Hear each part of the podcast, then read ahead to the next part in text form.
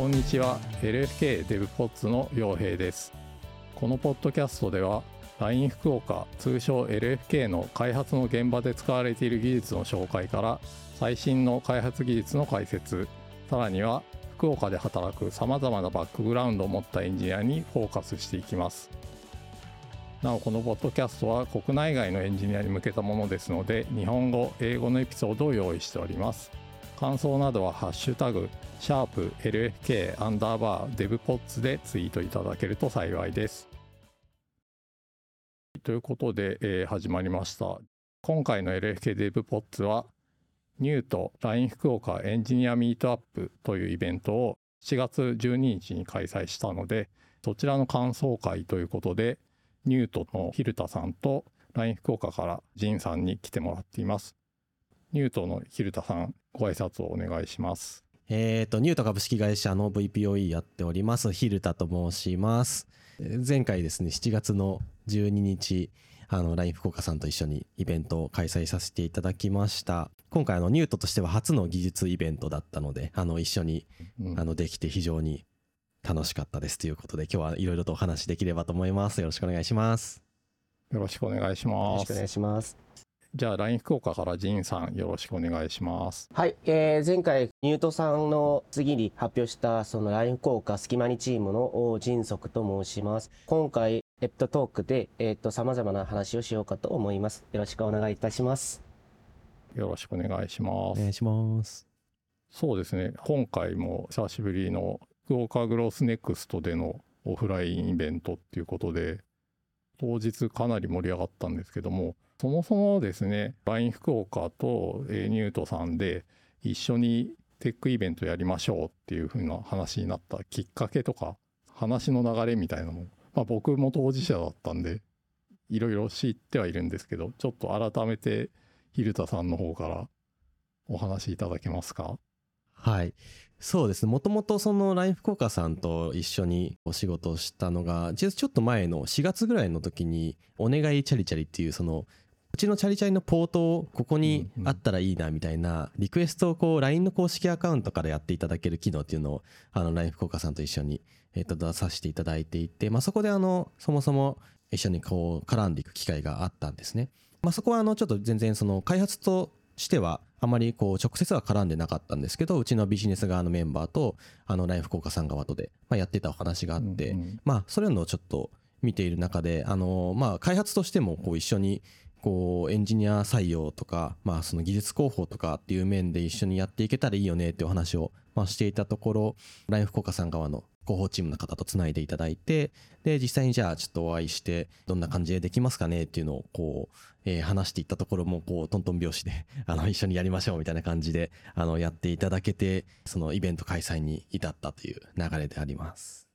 そうですね。最初お話しいただいたのが5月、4月終わりか5月ぐらいだったと思うんですけど、そうですね。そこから本当にすぐ顔合わせが進んで、蛭田さんってまあ東京に今お住まいなのかなと思うんですけど、とまあ活動の拠点が東京なんですけど、割と頻繁に福岡にいらしてて、その時もね、LINE 福岡のオフィスまで来ていただいて、まあ、実際どういうようなミートアップにしましょうかね、みたいな話をしたのを覚えてます。そうですね。結構その、もう本当に、僕はもうずっと東京に住んでるんですけど、あの、本当メルチャリって前身のまあサービス開始した時から、こう、福岡にももうちょくちょくはい。出張ベースでまあ来ているっていう感じで、まあ、ちょっとコロナ期間とかはあんまり来れてなかったり、まあ、僕もちょっと実は直近育休で去年の6月から今年3月までは育休いただいていたので、まあ、その期間とかは実は全然もう全く仕事してなかったんですけど まあそういうところは来てなく、まあ、今年の3月からまた復帰して、まあ、かなりこう福岡に頻繁にこう出張で行かせていただいてる中であのいろんなお話とか、まあ、直接会ってこう話した方がまあ早いよねっていうところもあったので幸せもさせていただけたっていう感じでしたね。ちょっとあのそうですね。このポッドキャストもしかしたら福岡に住んでない方も聞かれてるかなと思うのでサービスのイメージみたいのをちょっと伝えたいなと思ったんですけどもまあ今お願いチャリチャリっていう企画をやってそれでチャリチャリのポートを好きなところにリクエストできる機能っていうのを追加したっていう話があったんですけど、まあ、実際本当に福岡市の中でチャリチャリっていうのはめちゃくちゃ使われてるサービスで実際どれぐらい使われてるかっていうのを説明するのは難しいんですけど、何ですかね、通勤の足みたいな感じになってるのをよく見かけるというか、8時ぐらいとか9時ぐらい、朝の8時、9時ぐらいになると、こう、街中は赤い自転車がこう、行き交っているのをすごく見かけるので、本当に福岡市ですごく使われてるサービスっていう印象がありますね。そうですね、ありがとうございます。まあ本当にありがたいことに、2018年の2月に福岡でサービス開始したんですけども、まあ、そこからすごいサービス自体は伸びていて、今福岡だけで自転車3000台以上とか、ポートで630ポート以上とか、それぐらいの規模まで増えてきていて、本当それこそ朝の通勤ラッシュとか、夕方のね、帰宅とかが平日はめちゃくちゃこう使っていただいているっていう状況になってます。まあ本当に赤い自転車を見ない日はないっていうような雰囲気なんですけど、まあ多分聞いてる人に少し伝わったかなと思うんですけど、まああの本当にめちゃくちゃ使っていただいて嬉しいなとは思ってて、まあ福岡がそれこそ今かなりの割合を実はうちの中では占めているんですけど、まあ一応うん。あの東京、名古屋、熊本でもサービス自体はあの展開していて、それぞれまあ伸びているんですけど、特にまあ最近は熊本がめちゃくちゃ伸びているっていう状況で、うん。本当に初速としては福岡始まった時よりも全然速いぐらいの速度で急速に使っていただけているっていうところもあるので、まあ、今後おも、ー。まあ、九州特にどんどん広げていきたいっていうのもありますし、まあ、東京名古屋も合わせてはい。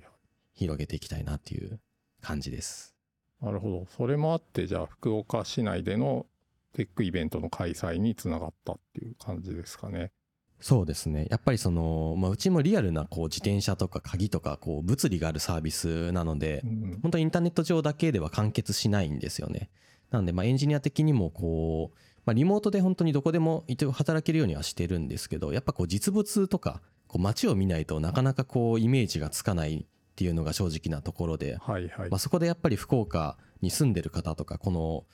本当街のこう雰囲気を日々こう感じながらこうお客様がどういうふうに使ってるんだろうなとかを見たりとか、まあ、実際自分が使っていく中でこういろいろ感じることっていうのはまあめちゃくちゃあるので、まあ、そういう意味で福岡に住んでる方ぜひこう採用したいなっていうところが今直近では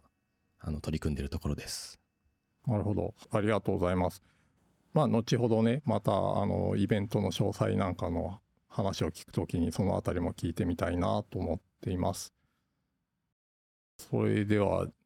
LINE 福岡から仁さん、簡単な自己紹介をしていただけますか？あはい自分はその LINE 福岡の開発 G チームの中で、えー、とバックエンドエンジニアとして現在、えー、と LINE スキマニの LINE の中にある LINE スキマニというプロジェクトでバックエンドエンジニアとして今勤めています LINE スキマニってどういうサービスですか？LINE スキマニとは隙間な時間現在のいろいろなバイトとかバイト探しアプリとかでは1日だけではなく数日勤務することになるんですけど LINE スキマニは狙ってる求人の場合は短時間それと短検そして即採用の案件の分をちょっと狙ってそちらの案件の提供するそういう目標としてアップを現在進めています。ありがとうございます。仁さんはチームにジョジョインしてどれぐらい経ってますか？ちょうど去年4月20あ15日に入社しました。うんうん、今時点で1年と3ヶ月ぐらいこのサービスに取り組んでるって感じですね。はい、ですです。ありがとうございます。イベントなんですけど当日はあのスピーカーとして今日ゲスト来ていただいている蛭田さんと仁さんのお二人に、まあ、お話をしていただいたんですけども実際当日のイベントの盛り上がりみたいのってどう感じましたか？仁さんが登壇が初挑戦だったっていうことで 結構プレッシャーを感じられていたようなんですけども実際やってみて当日の雰囲気とかお客さんの盛り上がりとかどんな雰囲気でしたかね？想像以外にめみんな熱中してくださったので、本当になんか考えたよりもっと緊張しちゃって、最初、やっぱりみんな、あ皆さんが聞いたとあ聞いた通りなんだけど、泣き声でちょっと 話した感じがちょっとあります。でも、どんどん、なんですか、慣れて、普通な発音でなんか話できることになったんですけど、うんコードの部分を例を例として皆さんに紹介するとき、えーと、皆さんが本当に集中してそちら部分コードの Java の部分と Kotlin の部分を本当に見るのをすぐ目の前でそう感じたのであこれよく書いたかなと思って今思ってあ今回のそのコンファレンスコンファレンスというか、えーと、ミートアップの皆さんの関心がめっちゃ高いだと思いました。そうなんですよね。お二人のプレゼン僕も端っこの方で見てたんですけどジンさんのプレゼンはすごく技術的な内容にまあ実際にソースコードとか出てくるような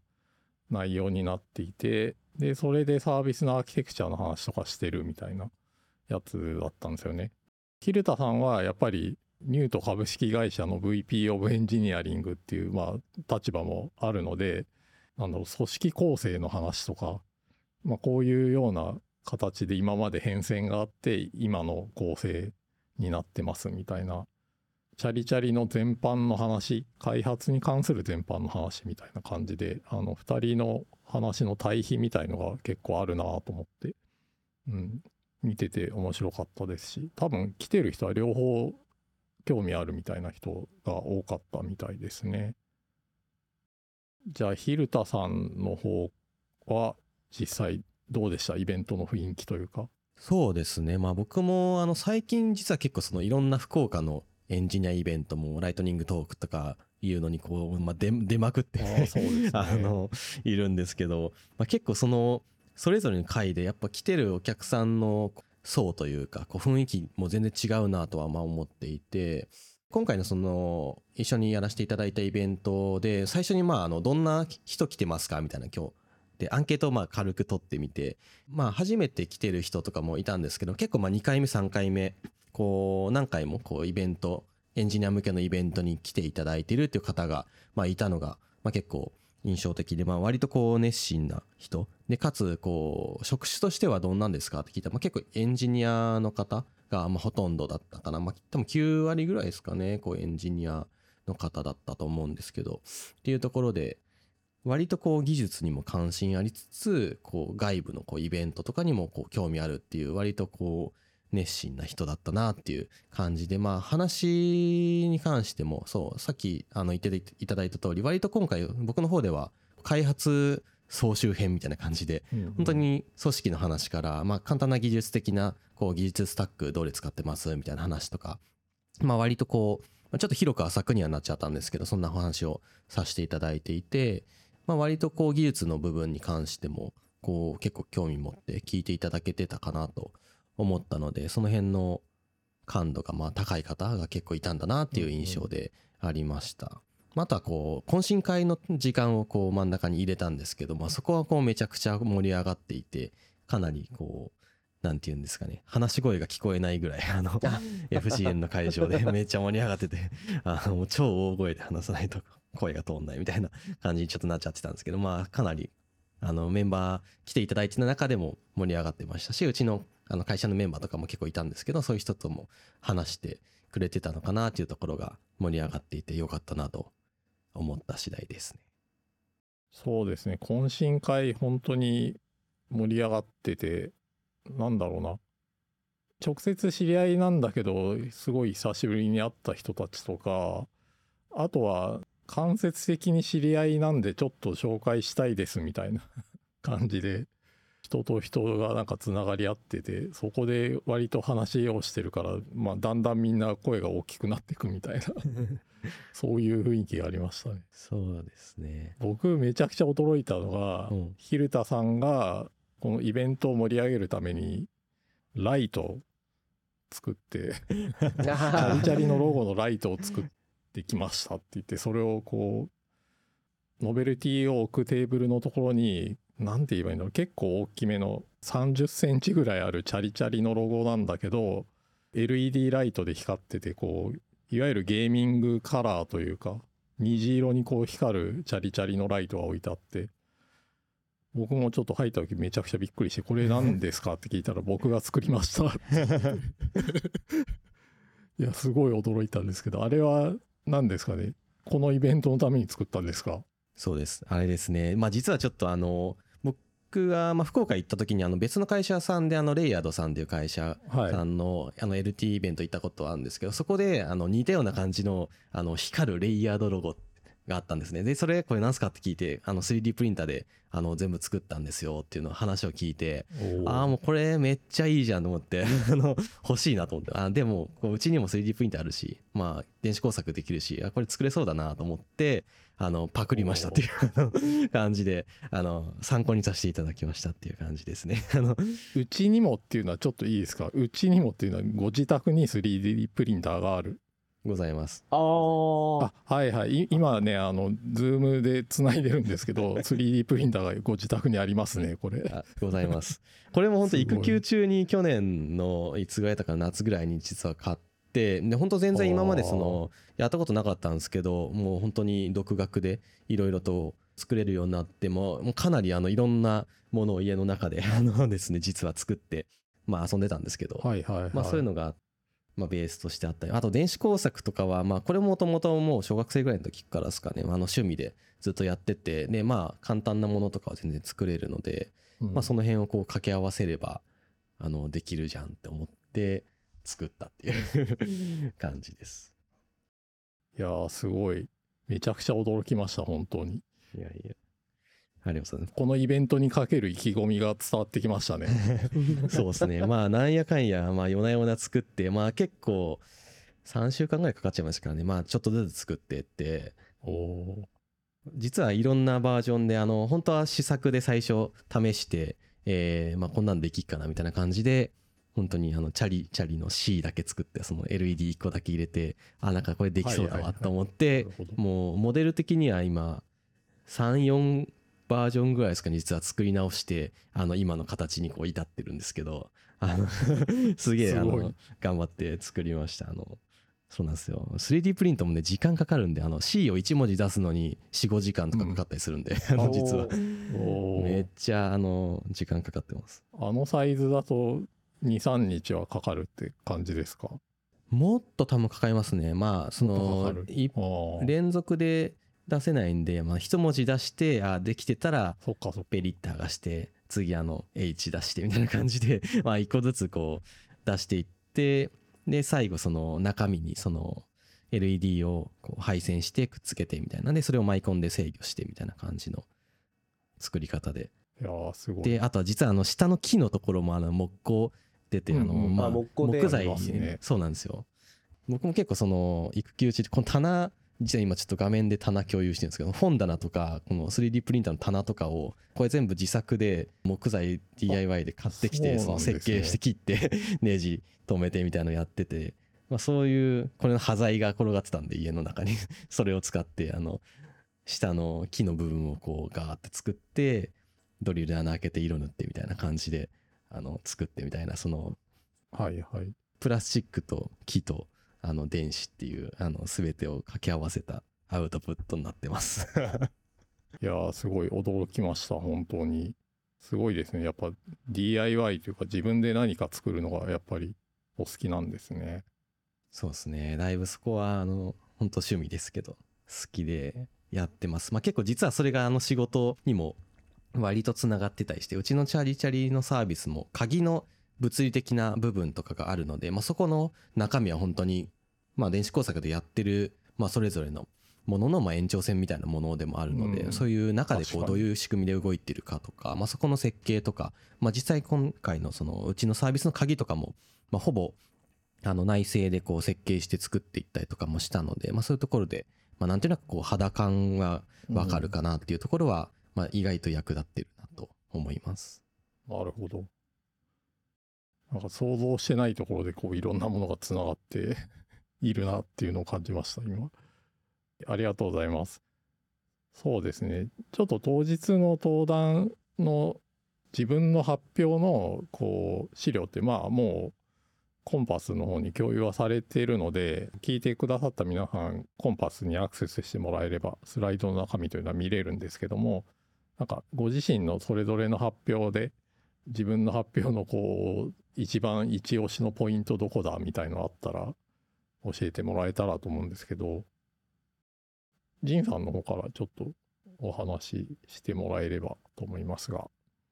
やっぱりちょっと言いたい、本当に言いたかったことは、えっ、と、隙間にの開発チームの中で開発環境、そして開発の技術、技術部分をもっと、もっと詳しく説明したかったんですけど、時間が想像以外にちょっと短い感じだったので、ちょっと実際もっと詳しく書いた後、なんかチーム内で、隙間にチーム内のレビューでちょっと、えっ、と、技術的な部分を紹介できなかったんですけど、そちら部分をちょっともっと言いたかった感じになりますね。そして次が開発の勤務環境。自分が今まで勤務した他の開発環境の中で一番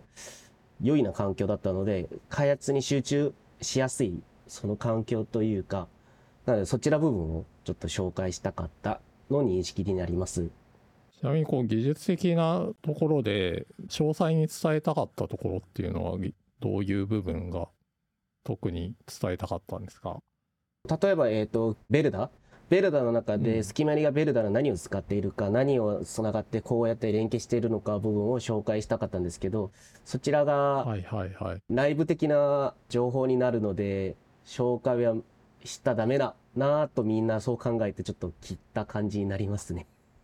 ああ、なんか実際問題としてはある程度その技術的なベルダのどういうサービスを使ってサービスを構成してるかみたいなところは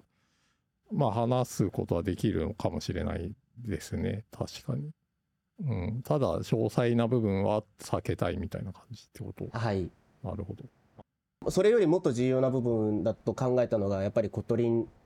の部分だったので、 Kotlin の部分をちょっとプレゼンの時に、ベルダのより詳しく説明したんですけど、まあ、プレゼンの内容でもあるんですけど、 Kotlin って今実際、初めて経験ではないんですけど、えっ、と、プロジェクトで、えーリアルなプロジェクトで実際使ったのは初めてですけど、やっぱり、あーうん考えたより本当に楽でした。例えば、ノレーブルとか、本当に、えーこれ、例えば、えっ、と、オブジェクト is null とか、こちらは Java にはないないんですけど、他の最近の言語にはある、その、なんですかね、ユーティリティのメソードとか、いろいろ入ってるので、それが、これ絶対あるなと、けんそれを探してみてばあるし感じになって、開発時間がめっちゃ短くなる、そういう認識になります。なるほど。まあ、実際記述量もすごく短くなったんじゃないかなっていうのは思いますね。はい、短くなりました。なるほど。で、なんか Kotlin を使ったら、なんか、昔はなんかビルド時間が Java より70%以上、ちょっと長いなうんの話があったんですけど、最近の Kotlin の場合はビルドするときそんなに Java と5%ぐらいちょっと、5%のみちょっと遅い感じなので、じゃあ開発効率っていう観点でも Java を選んだのとそんなに変わらない、ビルド時間も変わらないみたいな。はい。えー、なるほど。ありがとうございます。隙間にチームは僕の印象だと、あの、僕は、まあ、チームを外から見てる目線での印象なんですけど、やっぱりドキュメンテーションをすごくしっかりしてるなっていう印象を持ってて、そのデザインドックをしっかり書いて、まあ、何か変更を加えるときに、プルリクエストを作るときにもう全部書いてからネゴシエーションしていくみたいなスタイルは取ってなくて、必ずこの機能はこういう設計で作ります。こんなテーブルを作りますとか。で、それをあのレビュアーにかけてもらって、チーム内ですごく議論しながら、ドキュメントをまず叩いていくっていうのをすごくしっかりやってるなっていう印象を持ってますね。はい。この辺のなんかドキュメント、デザインドックを書いていくっていうやり方って、ジンさんとしてはどう感じてるんですか？自分が5年前にちょっと日本1年ぐらいエンジニアとして仕事した経験があるんですけど、そちらでは、えっ、と、文章化、やっぱりなんかデザインドックスみたいな、そちら部分が多かったので、その時の量だったら、やっぱりこれ辛いな、開発より文章化する時間がめっちゃ辛いなと思うんですけど、でも、隙間にでは、やっぱりやっぱり開発者のみ共有する、そういう文章になるので、はい。硬い言葉ではなく、やっぱり自分が伝えたい。簡単にその、こうなってこうなるよ。なんていうんですかね。一周の問題だったらこれが原因だからこれで回収すればこうなるからこう修正するよ。こういう文脈で書いたり、そしたらもしくは機能の変更だったら現在スペックはこう、この機能を作りたい。だったら今の現在の条件はこれ。今のうちの条件はこうなるから全体的なアーキテクチャはこれでやってみたいとしてレビューをもらってあみんなの意見がどうなるかそれを聞いた後組み合わせして実装する。そういう認識になりますね。なので隙間にのデザインドックス書くのはやっぱりあるじゃないですか。えっ、と、文章化、なんかデザインドス書かない、文章化しなく、はい最初から自分のな考えで最初最初開発したら、やっぱり、あとでレビューもらうとき、あ、これ、こういう目的じゃないんです、じゃないの？という、そのチームのレビューなんかでそれがあって、またやり直すこともあるじゃないですか。うんなので、そういうことをなくなる、そういう感じになったので、うんめっちゃ楽だと思います。実際防げますよねそういうことがねはい。なるほどそっか面白いですね昔はドキュメントっていうと結構かっちり書かなきゃいけないイメージがあったんだけどデザインドックっていう範疇だとまあ開発者の中だけではい。まあ流通するドキュメントなんで割と書く人は割と楽しく書いてるのかなですね。楽しんで書けてる、なんていうんですかね。うん本当に開発者向けで自分の意見をそのままその表現するそういう感じになるので硬い言葉上の方になんか方向するそういう系の文章ではなく なるほど、うん、本当に自分がこうするからこうするあする予定だよのそういうカジュアルな文章。キャジュアルな文章なのでなんていうんですかねそう辛くないしなんかむしろ楽しいんですね。面白いですね。いいですね。このプラクティスはどんどんなんか広まっていったらいいなと思ってるし、実際広まってきてるんですかね。なんか日本のサービス開発してる会社の間では。どうですか？ニュートさん蛭田さんもこの発表のこの辺り聞いてどう感じられました、そうですね、まあ、デザインドックみたいな面だと、まあ、結構チャリチャリ開発する時も、まあ、僕とかバックエンドのところ作る時は割とそういう、まあ、開発向けのドキュメントとかはこう書いて進めてきてたのが多いですね。うんまあ、ただ本当に最初の立ち上げの時はもうめちゃくちゃ時間も人も何もなくただリリース日だけが決まっているというやばい状況だったので もう本当にドキュメント化とかする余裕もなくですねやってたかりますねっていう感じでまあちょっと落ち着いてきてからですかねちゃんとそのまあ機能ごとにデザインドック書いてみたいなのがやれるようになってったのはって感じですね。実際その良さみたいの感じられたりしてます？そうですね。まあその、うちは本当にもうエンジニアそんなに人数もいない状況なので、あんまりこの設計に対して、まあ、ちゃんとレビューしてどうこうみたいなところまで、まあちゃんとできてるかというと、まあ多分 LINE さんほどではないとは思うんですけども、その、うんどっちかというとまあ、後からこう自分とか他の人がこう見返した時に助かるみたいなところは、まあ結構ありますね。その数年前に作った機能とか、そもそもなんでこんなになってんだっけみたいなところがちゃんと、あの、文章になってたりとか、まあ図とかで、うんある程度あるっていう時点で、まあそのコードを見ないと分かんないですっていう状況よりは全然マシっていう意味ですかね。そういうところは役立ってますね。はいはい。なるほど。じゃあもう最近は結構安定的にドキュメンテーションしていくみたいなスタイルになってきてると。ありがとうございます。じゃあですね、あの、そろそろクロージングに向かっていこうかなと思うんですけども、キルタさん、あの、今回、共済っていう形を取らせていただきましたけど、どうですか ?2 社でやってみて。やっぱり1社の方がいいとか わかんないけど、そういうこともあるかなと思うんですけど、実際2社でやってみてどうでしたか？そうですね。やっぱ今回本当に LINE 福岡さんが福岡で強いんだなっていうのがもうひしひしと 実感したというところで、まあ主にまあ集客っていうところで言うと、もう本当にコンパス開けた瞬間にもう何十人も登録してくれてたりしたので、そこはやっぱ一緒にやれてめちゃくちゃ、まあうちとしては助かった部分っていうところがあって、まあね、うちの、まあ、チャリチャリの知名度自体はまああるかもしれないですけど、まあ、ニュートっていう会社そもそも何みたいな状況だったりもするので、うちの、まあ、弱いところやっぱそこのこう知名度をどんどん上げていかなきゃっていうところだったりするので、そういう意味で、あの、まあ、一緒に、あの、やらせていただいたことで、そこはかなりこう、まあ、助けられてばっかりなんですけど、いえいえいえ。良かったかなとは思いました。いや、本当に一緒にやる取り組みっていうのが、あの、事業的にもあったし、こういう開発同士でもいろいろできたので、まあ、やっぱり福岡市に住んでるとチャリチャリってすごく特別なサービスっていうかありがとうございます。あの本当に市内で愛されてるサービスだなと思ってて一緒にイベントできたっていうのは僕は本当に今回いい機会になったんじゃないかなと思ってますね。そうですよね。やっぱりその最初にやっぱ想定したターゲット像としてもうんこう、まあチャリチャリ普段街中では見たことがあるし、まあたまにこう使ったこととかもあるんだけど、まあ開発としてはこうどういう体制とかチームでやってるかみたいなの全然知らないですっていう人が多分ほとんどかなと思ってたので、まあそういう方で特にそのエンジニアでそうですね。まあ、ウェブ系とか、まあ、若干こう IoT とかも興味ありますみたいな方とかに向けて、こう、まあ、うちのサービスがまあどんな感じでこう作られてきたかとか、まあ、ニュートっていう会社が今やってるんだよみたいな現状をこう知っていただけたりとかっていうところが、まあ、あれば、まあ、まずは、あの、良かったかなという意味で、あの、最初にこうイメージはしていて、まあ、その上でもうちょっとそのソフトウェアとかハードウェアとか、はいまあ、システム構成、まあ、なんとなくこんな感じなのかなっていうのが知れたりとか、まあ、運営体制としてまあこんな感じでやってるっていうのが、まあ、本当にまあ20分って、まあ、さっきも言ってましたけど本当にまあ長いようで短いというか なんか何か言おうとすると何も伝えられないしみたいな 感じだったりすると思うので、まあ、そういう意味で今回総集編みたいな感じであの本当にこう取っかかりは掴んでいただけたらまあ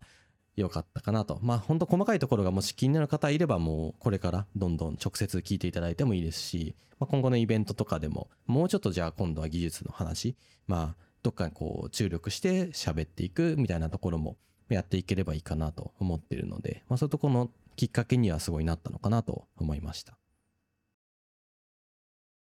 はい、ありがとうございました。今回エンジニアの方の参加率は非常に高いし、実際の参加率自体も、まあ、8割超えっていう感じだったので、まあ、会場が溢れるぐらいの人が来ていただけて、うん。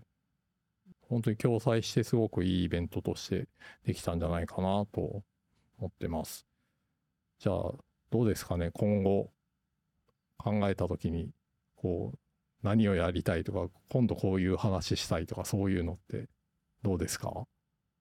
そうですね。やっぱ今後引き続きあの一緒にやっていきたいっていう思いはめちゃくちゃありますし、まあそういう中でじゃあどういうところに注力するといいんだろうっていうのは、まあアンケートとかもまあちょっと見つつですけど、もうちょっと技術的な話がいいのか、まあそれかもうちょっとそのエンジニア同士っていうか、来てるお客さん同士のこう懇親みたいな、ミートアップ、それこそミートアップみたいな色を強めた方がいいのかとか、その辺をちょっと調整しながらこう、つなげていけると、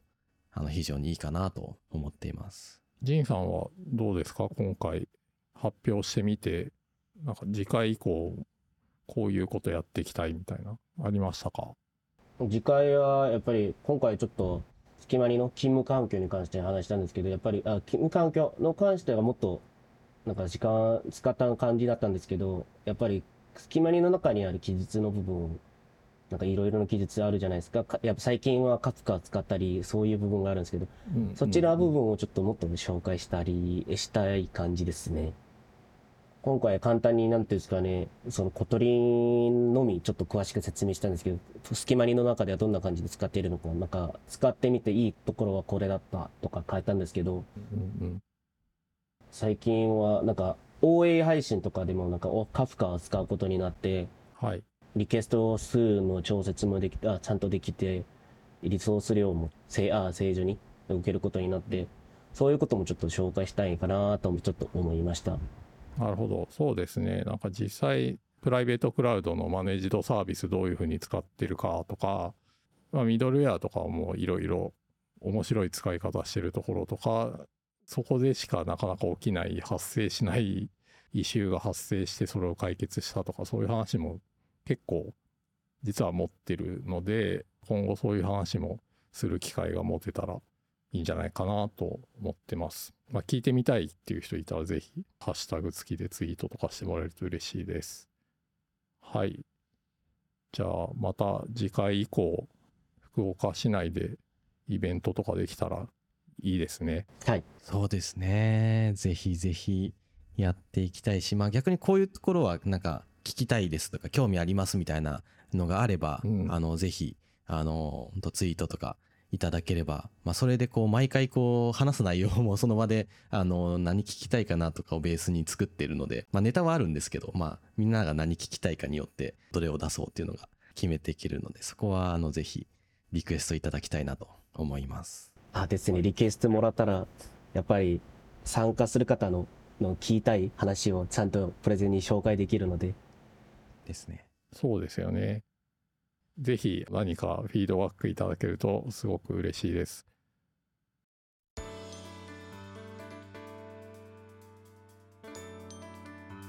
また次回以降あの何かイベントを開催することがあるかと思うので、えー、皆さんも、えー、お楽しみにしてください。というわけで、えー、本日はニュート・ヒルタさん LINE 福岡仁さんにさまざまなお話を伺ってきました次回以降もミートアップを企画していく予定なのでお楽しみにしていてください。はい、繰り返しにはなりますがご感想ご質問などありましたら「ハッシュタグ #LFK デブポッツ」えー、こちらでツイートいただけると幸いです。というわけで本日のゲストはニュートの蛭田さん LINE 福岡仁さんでした。蛭田さん仁さんありがとうございました。ありがとうございました。